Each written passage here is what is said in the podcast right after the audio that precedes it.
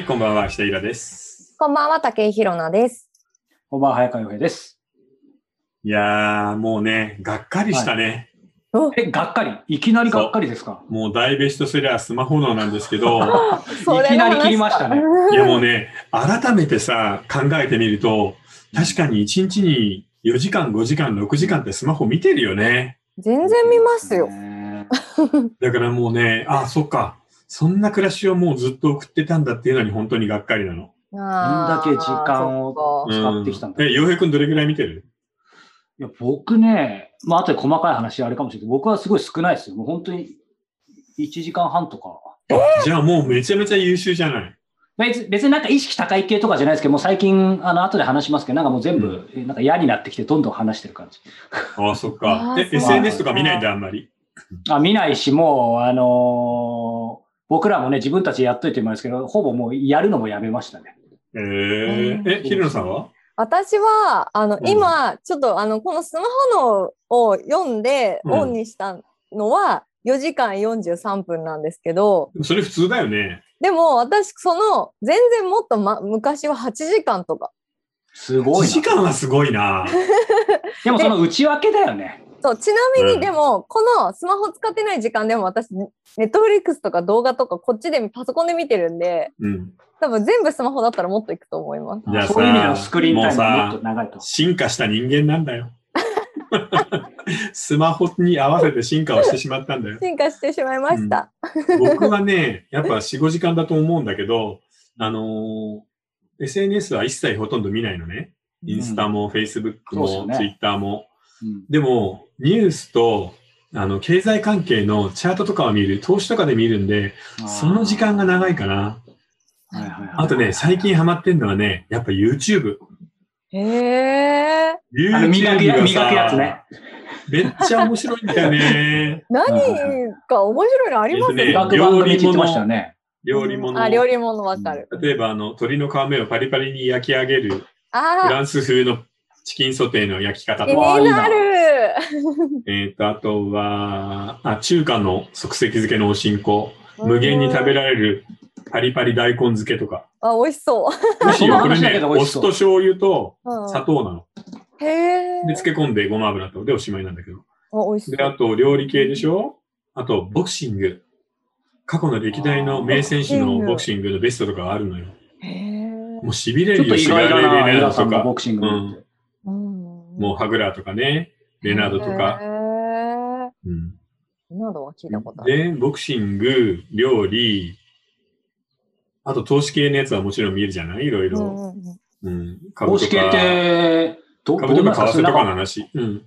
なんかトレーダーの人が話してるとか、なんか外国のあ人がるあるある。トレンダーの人とか、元ファンドの人とか、あるいは個人投資家もどんどん上げてるから、面白いんだよ。よみんな自分なり。りに必死で、あの、作り上げた必殺技みたいなのをどんどん公開してんの。必殺技？それが面白いんだよね、また。うんええ。そんなのもあるし、もうね、YouTube 見ちゃうね。いつかイラさんのそろそろ YouTube のおすすめの番組知りたいですね。なんかそあ、のじゃあ今度やろうか。やりましょうよ、えでも二人ともさ、YouTube でおすすめの番組あるでしょ？まあ探せばまあかなりあの個人的な思考によるけど、まあいいでいや、すよね。本当そうです。偏っちゃいます。うんうん。やりましょうや、やるやろう。やるけど、でも、ああ、僕、あいらダメよ。あの、いわゆるさ、中学生や高校生に人気の、YouTube の人気者みたいな、はじめ社長とかヒカキンみたいなのはもう本当に受け付けないんだけど。いや、だからそこは大人じが選ぶ YouTube 番組にしないとね。そうだね。ううんん。はいまあ、あと、あの、宇宙の話とかも見ちゃうね。ああ、面白そうですうん。ね。あの、うんこの宇宙で最も発見された限り一番大きな恒星は何かとかさ、うん太陽の何倍あるかみたいな話とかね。うん先週ワクチンの話してるから、なんか選ぶ番組のなんか選択力が問われますね。なんかああ、そうだね。いや、でまあもさ、スマホの、これね。はい。ちなみに、えースマホの、じゃあちょっと行きましょうか。えーはいレジュメを簡単に書いてきたので。はい。僕のね、第一印象はこれです。圧倒的に何がいいって、これ。やっぱり、あ、タイトルがいい。そうですね。みんながどこか不安に思ってたよね。うんうんこんなにスマホ付けで大丈夫？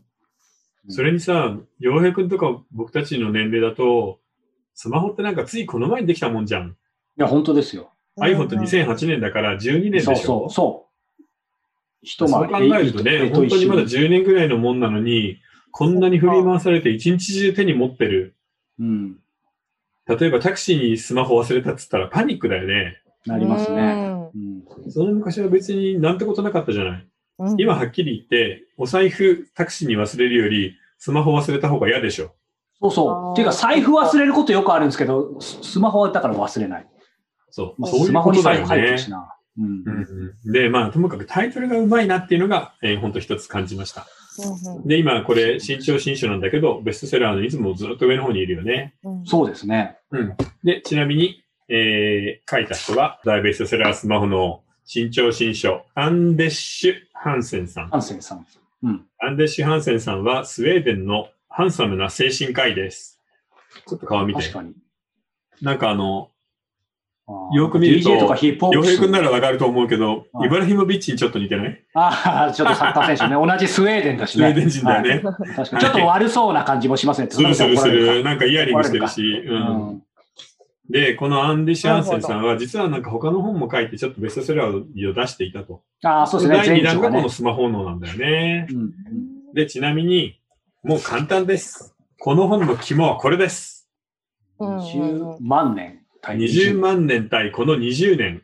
うんまあ、スマホができて12年ぐらいなんだけど、タブレットなんかも考えると、要は、人がパソコンみたいなものを持ち歩くようになって20年じゃない？うんうん。20万年と20年が戦って、20万年に勝てるのかっていうのがこの本の肝なんですね。ああ、1万倍違いますもんね。1万倍違う。えー狩りや最終生活。まあ、要は、イノシシを飼ったり、鹿を飼ったりして、えーお肉を食べる、あるいは、えー草をちぎったり、えー好みなんかを集めて食べていた頃。いやー、びっくりだよね。ちなみにその頃の日本人の平均身長は130から40ぐらい。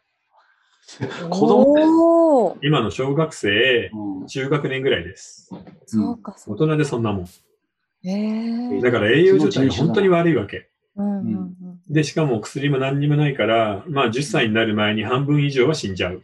うんで、平均寿命は、うわーあの人ってすごい大人じゃんって言っても、20歳から30歳ぐらいでみんな死んでしまう。うんだから本当にあの、よく言うよね。あの、古希は、えー古来稀なり、70歳になるような人は本当に少なかったんだよって論語にあるじゃないですか。もう70歳なんてめったになかったわけね。あれだライフスパンと対極の時代ですね。本当ですね。確かに。そして、えー、10%から15%は部族同士の争いだったり、うん狩りをめぐる争いで人に殺されてしまっていた。うん要は、いつもひもじくて、人生は短くて、いつも争いが絶えない暗い暗い切ない時代をなんとか耐え忍んで20年生きてきたら、今突然大爆発して、こんなに豊かになっちゃったってことなんです、この20年で。うん。で、おかげで、スーパーで買えるよね。もう、200円か300円出せば、栄養、この頃の何十倍のうんお弁当だったり、パンがあったりして、もう結局今は肥満だったり、食べ過ぎが一番の問題。世界中で肥満のために死んでる人が何百万人もいる。うんそして平均寿命は、まあ日本の場合はもう楽に80超えてるよね。で、安全で安楽な生活になってスマホも使えるんだけど、果たして僕たちのこうやって20万年なんとか耐え忍んで進化してきた脳とか体は、この20年の変化に適応してついていけてるのかっていうのが、このスマホ脳の根本テーマです。うんこれってあれに似てないですか？ホモサピエンス、うんえー誰だっけ？えーとイスラエルのあの学者が書いたやつ。はいはいはい。あ、名前出てこない。まあ、超ユバリだっけ？有名なユバリだっけ？いえっ、と、ハラリ、ハラリじゃないやハラリかえー ハラリだと思います。ちょっと待ってください。一応確認。多分合ってる。あハラリです。ハラリさん。ユバルノア・ハラリです。ユバルノア・ハラリは覚えられん。あの、ジョン・フォイノマノイマンがやっとなんだからさ。ああ、僕はそっち向いてでも、ハラリさんが書いている、えー人類の歴史の話もそうだし、ジャレッド・ダイヤモンドの、えー銃、鉄、あーありましたね、その歴史ね、原菌か。はいはい。なんかもあったね。ああいうあの、はい人類の歴史を通史で見る最近の流行りの人類人文書には、必ずこの考え方が出てくるよね。うんうんうん。要は人間の肉体の、えーずーっと作ってきた、進化の方向と、今の時代は少しずれてるんだよっていうことが根本テーマになってるじゃない。うんうん。なので、そこが来るわけですね。はい。今言いましたね。2008年 iPhone が出た。スマホはたかだか10年ちょっと。ところが、僕たち昔、ジャングルの中を歩いているとき、敵はいないかな獲物はいないかなって、ずーっとビクビクしながら全神経集中じゃないですか。全集中で情報を探して回っていた。全集中。そう。なので、情報をいち早くつかめる人、しかもそれに基づいて作戦を立てられている人は、狩りの隊長だよね。うん要するに本当ですね20人か30人、多くても100人から150人ぐらいの村のトップになれるわけ。情命に関わり報が早い。うん敵を見つける、獲物を見つける人が早い人は、すぐトップになれる。ってことは、情報を見つけるたびに、快楽物質、ドーパミン、気持ちいい物質がどんどん出てくるんだね。うんでも僕たち今もそうじゃないですか。なん何気なしにさ、街歩いてて、うんなちょうど今の時期だから、あ、冬物のセールで最後かと思ってパッと入ったお店で、あ、このジャケットいいとか思うと、ビュンってなんか上がらない？わかる上がります。上がりますねこ。れだけで楽しいですよね。あの時に出てるのがドーパミンです。うん。で、それは、えー新しい情報を得るとき、新しい、まあ、アイドルでもいいし、そのうんジャケットでもいいんだけど、ああ、これは自分にとっては得だ、いいものだっていうのを見つけたときに出るドーパミンっていうのは全く一緒なんだよね。うんうんだから、逆に言うと、スマホの中にあるとんでもない崩情報たくさんありますよね。タレントの誰々さんがダイエットした、えーメロンダイエット、パイナップルダイエットでマイナス5キロとかっていうのでも、ドーパミンが出ちゃうんです。分かってたあらるいは、えーお笑い芸人が不倫をした、ね、渋谷のラブホの前で写真を撮られたっていうのを見て、うんくだらないと思いながら、ドーパミンが出て気持ちよくなっちゃうんだよね。20万年間もこっちやってたから、うんしょうがないですいや、獲物を探すために。うん。ということで、手放せないんです。気持ちよくてっていうのが、スマホのの、もう本当に根本的ななんか論旨だね。うんいやーもうドラッグより立ち悪いですね、じゃあね、もうね。立ち悪い。で、しかも、それをさらに強化する SLS っていうのがあるじゃないですか。うんはいはいはいはい。うん。いや、恐ろしいよね。うん一生自分と人を比べて、誰々さんは素敵とかさ、誰々さんはお金持ちとか、誰々さんはダイエットに成功してるとか思いながら生きるのって地獄じゃないですか。本当です、本当ですね。すごいね、なんか僕たちの時代って。うんうん恐ろしいな。ちなみに、現状でうん世界の状況ではね、成人で1日平均4時間スマホを見ている。うんだからみんな、僕たち今4時間とか5時間って言ってたけど、平均ぐらいなんだよね。うんでもこれすごくない？映画2本毎日見てる人って言ったらさ、超映画マニアなのに、クズみたいなノイズ情報を見るために4時間スマホ見てる。本当ですね。地獄だね。で、しかもこれアメリカのティーンの統計なんだけど、アメリカのティーンは6時間以上なんだって、毎日毎日。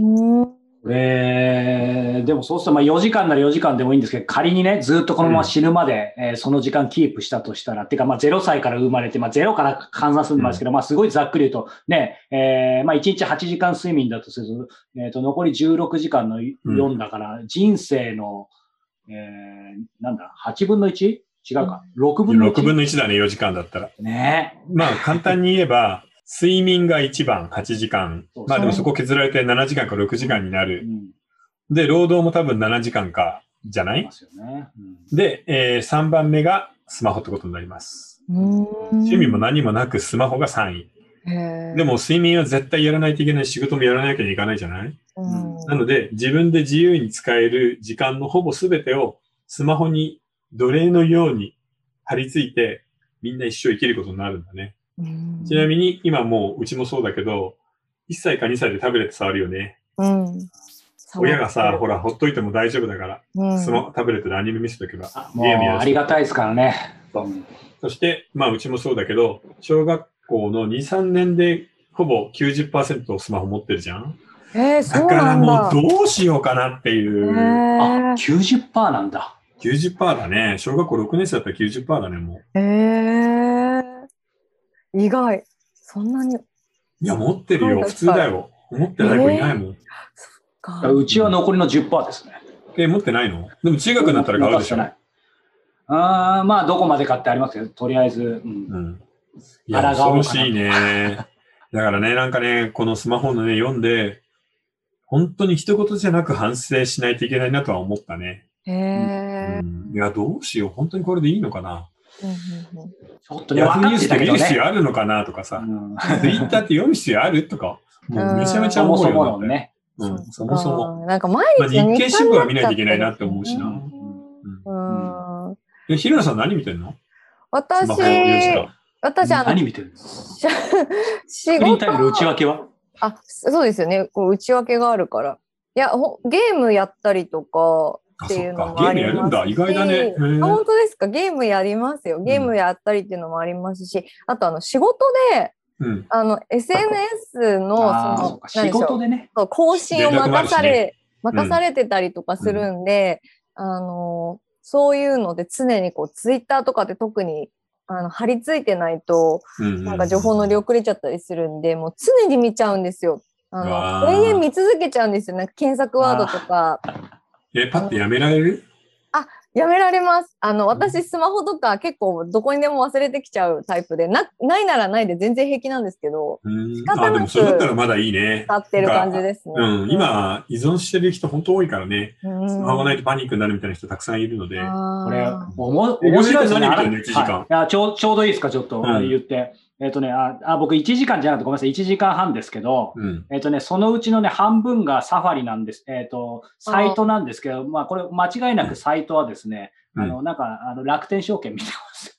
あの、どうしよっかなみたいな。別にそんな、イラさんのような高尚なことはしてないんですけど、そう、ちょっとね、値段上がったりどうかなみたいなの見てるのと、うんあとは、もう半分がですね、完全に趣味によってて、あの、僕、スポーツナビっていう、あの、ヤフーがやってるやつかな。あの、うんサッカーとか野球の情報が全部網羅的に見れるアプリがあるんですよ。うん。で、僕、唯一、まあ、ある意味無駄な時間っていうか、唯一ってこともないけど、なんかもうサッカーの情報だけは、まあ、イラさん分かってくれると思いますけど、もう見るの大好きなんで、もううん。無意識でトイレ入ったり、どっか入るたびもうんずっと見てるから、えっと、この2つが1時間半のうちの1時間で、ああとあ、そっは LINE、Gmail、YouTube、ポッドキャスト、日経電子版、アップル。あー。僕はね、YouTube、日経電子版、ロイター、なんだ、えーブルームバーグみたいな経済ニュースが1個、YouTube1 個、あとはその投資で見る楽天証券のあの、投資のアプリ。その3つがメインかな。うん。そう。その3つがメインで気がつけば3時間とか4時間になってるけど、でもそのうち2時間とか投資でかけてたりするときあるんで、そんなでもないかな。あそういう意味ではそん、その、まあ本当内訳によるけど、そんなに、ただね、これもね、なんか、締め切り前で、しかも原稿書きたくないときは、ビューンって YouTube が跳ね上がって、YouTube で延々とな、昔のバラエティとか見ちゃうの。ああ、わかるわかる。あのーわかります。ダウンタウンの昔のやつとか、見た見た。あの、たけしさんと、さんまさんのあの、俺たちひょうきんひょうきん族？族ひょうきん族。うんはいはいうん、ひょうきん族なんかあるじゃん、普通に。はいはい。うわ、今より全然面白いとかってさ。わかる。忙しい時にね、あの、ね。試験勉強の時に部屋の片付けし始めたりするのと一緒ですよねい。や、もう最高ですよ。俺もこの間、いいともの最終回のなんか上がってるのいい40分くらい見ちゃいましたね。そう、見ちゃうね。だからスマホってもう、う、い恐ろしい、なんていうの、時間食いマシーンだよね。や、本当ですよ。うん。でも、そういう風になるように、スマートフォン自体を進化させてきてるっていうのはあるよね。いかに人のアテンション、うん時間を奪うか。うんうんそれがもう全てだから、だから新しい経済の考え方を作ったよね。うん誰かの時間、注意力を集めることでお金になるっていうさ。昔は何か働いて物を作るとかじゃなかったらダメだったじゃん。今は誰かの注意を集めさせればいいんだよね。良くても悪くても。炎上でも商売になるから。あ、でもその辺僕たちちょっとそこが甘いかもね。あプペル的に炎上して稼ごうみたいなことできないじゃない？あそれは絶対、あなんか腹切ってもやりたくないですね。やりたくないって言うとかっこいいけど、やれないだけかもしれないですけどね。そうだね。ね、だからね、昼野さんのことを思う権利。あな、あなたたちに私のことを思わせてあげるわよみたいなの売りたいよね。1時間5万円ぐらいでいいんじゃない？いいですね。皆さん、急上昇ですから。やいいさあ、気づいたらら、それこそもう20分経ってますね。あはいはい。ではは、えー、キャンディーじゃあ、行きましょうか。ちょうど、はい。おはい便りと Q&A お願いします。はいはい、じゃあまずお便りから、えー、30代の女性からです。えー皆さんこんばんは。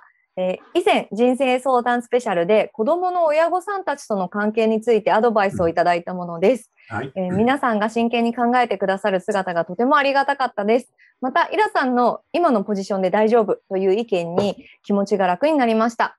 えーすぐに悩みが消えるわけではありませんが、これも勉強だと思って、音ラジオを楽しみに日々を過ごしていこうと思います。そして、またいつか悩みを聞いていただけたら嬉しいです。ありがとうございました。はいとです。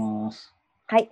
で、えっと、質問、えー20代の女性からなんですけれども、えーまさに今日のテーマにふさわしい質問なんですが、うん。え SNS での発信についてどうお考えですか、うわうん、私は SNS の閲覧をしばしばですが、発しあしばしばしていますが、発信は何年何年もしていません。うんえ一般人でも SNS で発信することで有名になりうるのは夢があるなとは思います。しかし、依存性が高いという恐ろしさが勝ちます。自分と似た人や共感者が集まりやすい分、視野も狭まってしまいそうです。こんなに慎重である私はレアケースだと思うぐらい、今や発信は誰でも気軽にできる世の中ですが、今一度個々の価値観としてのご意見をお伺いしたいです。また、SNS での面白い経験や苦い経験があればお聞かせくださいといううんことですね。ーああ、なるほどね。SNS 難しいね。僕もうんやらないといけないとは思うんだよね。特うんにその作家業の上でも一応プラスにはなるじゃない？うんはいはいはい。うん。あのまあ一応いろいろニュースを出しておくっていう。うんなのでアカウントはその、まあインスタも Facebook も Twitter もあるんだけど、うん正直ね、頑張ったんだけどなんか続かないんだよねも。皆さん頑張頑張りましたよ、僕。だってこの前身のメルマガ始めるときに僕から頼み込んでツイッター作ってもらってね、今も生きてますからね。そうなんだ。生きてる。だからね、なんかね、正直言って世の中に訴えたいこととかないの。人に言いたいことなんて何にもないわけ。ああ、でもそれは真理かもしれない。うん、だって、僕、あの、世の中なんてどうだっていいからね。うんみんなもそうだと思うけど。うんうんでもこうやって、まあ、動画配信とかなんか楽しいじゃん。うんうん。で、新しい本の読み方だったり考え方みたいなのは、割とこれから生きていく上でみんなの役にも立つと思うしさ。で、まあやってていいんだけど、SNS はどうかなただ今回やるでしょう。あの、ツイッターもメンバーシップみたいなのやるでしょまあ今どんどんそういう流れになってきてますよね。そうう。だからそういう風になったらちょっとまた考えてもいいのかなみたいなのは思うけどね。うんんうん。だから僕たち今 Amazon でさ、文字盤出してるじゃない？うんはいはい、Kindle。毎月そうそう。Kindle で。あれさ、ツイッターでもちょっと展開してみようよ。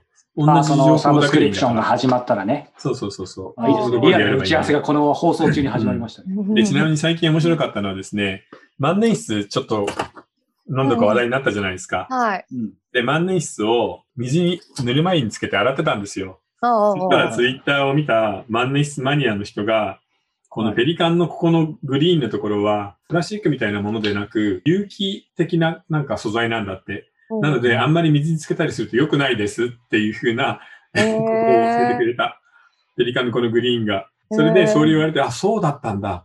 と思って、え以後、気をつけた方がいいなと思いました。最後にその人がね、またね、洒落てんのよ。はえーこれからも素敵な万年筆ライフをって書いてるの。い あ、この人も文文房具マニア万年筆好きなんだと思って、あっていうのが最近の SNS のいい話です。へえ。そっかいいよね。さやかさんなんかあります？いい話とか苦い話とかーい。やいい話、苦い話はない、なんだろうな。でも、この間、それこそ僕今、まあ、もともとこの方と一緒でもう、なんだろうな。えっ、と、発信はまあ本当に仕事のことしの関わることを最低限しかしてなくて、なんだろうな。見るのもそんなでもなかったんですけど、あるインタビューさせてもらった人が、うん。あのまあ、結構本も出して、あのツイッターとかも使ってる人なんですけど、言ってたのが、もう今ツイッター使いまくってるんですけど、その、この質問を僕は逆にしたんですよ。こううん10年前にあっての、にの自分にあって、今の自分にないもの何ですかって聞いたら、そのツイッターの時間っていう話になって、今戻れたら、絶対お前ツイッターやめろって言うって言ってて、で、それどういうことですかって聞いたら、結局今自分がこう、なんとか世の中出てきて食えてるのは、やっぱ仕入れの時間、10年前ツイッター、SNS をやってなかったから、まあいい本読んで、えーいい映画見て、いい人と会ってみたいなことを言ってて、だから、まあ非常に面白い人なんですけど、それで今があるし、結局 SNS で仕事もいろんな結びついたりしてるから、辞めることはもうもできないんだけど、うん。もし10年前だったらそういうっていうふうに言われて、だから逆になるほどね。10年後これから不安だと。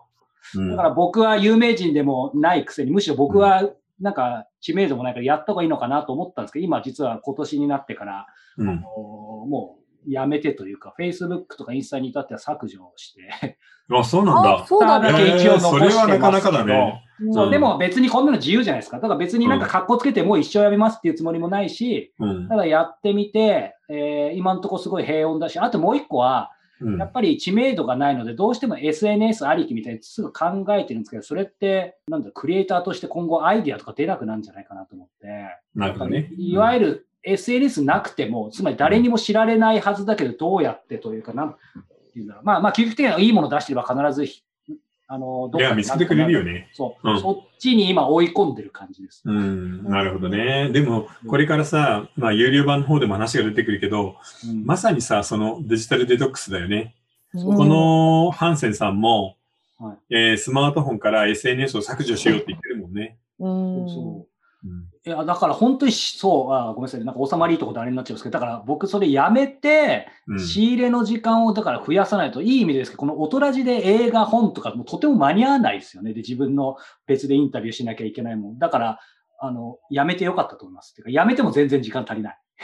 ああ、そうだよね。そっていうか、そうそうそうやってちょっとやっぱりスマホから離れてさ、なんかリアルな世界のものをちゃんと触れておくって大事だよね。そうそうそう結局スマホの情報ってスマホの情報でしかないからね。本当にノイズだと思う、僕僕も。うん全部ノイズだね、ほとんど。うん雑音。聞くことないよっていう。え、ひろなさんは？私は、うんと仕事からツイッターやめられないじゃん。そうなんですよ。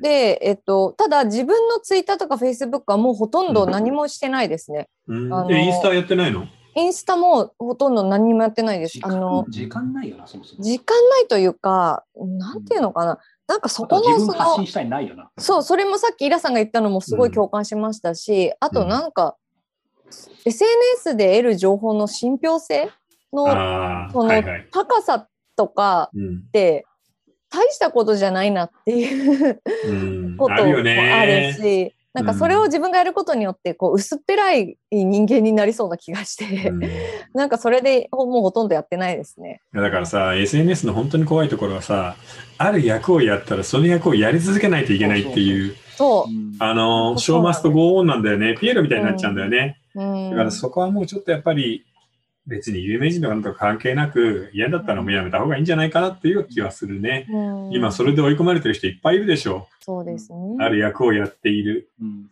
だってみんなさ、そんなにラーメン大好きみたいなじゃんね、チャンネルだったり、えー、サイトやってる人だって、もうラーメン食べたくないと思ってると思うよ。仕事だから来るしかなくてさ、確かに確いかに。るじゃない。確かにパ。スタ大好き、ラーメン大好き。然食べない人いますよ、絶対。うん絶対いますよねい。や、大変そうだよね。うん大変ということでさあ、では、はい次はももう有料部分ですね。はい。はい。ということで、えー続きはですね、えー YouTube のメンバーシップ、えーもしくは、えーニコ動の方でご覧いただけます。えーこちら、えー会員になっていただいた方には毎月ですね、限定で僕らの、えーオフレコトークを、えー毎月月末かな、えーお届けしていますので、そちら一緒に楽しんでいただけたらと思います。えー詳しくは下の URL をご覧ください。さあ、えーそしてですね、えー来週の、えー放送なんですが、はいえー月に一度の大人生相談スペシャル、うんえー特に恋愛をね、募集中なんですが、これまだこの収録時はやってないんでわかんないんですが、まあ、イラさん一言だけ。そうですね。あの、人生相談いつもめちゃくちゃなノリで盛り上がるんですけど、今回はまた人が入ってくるんでね。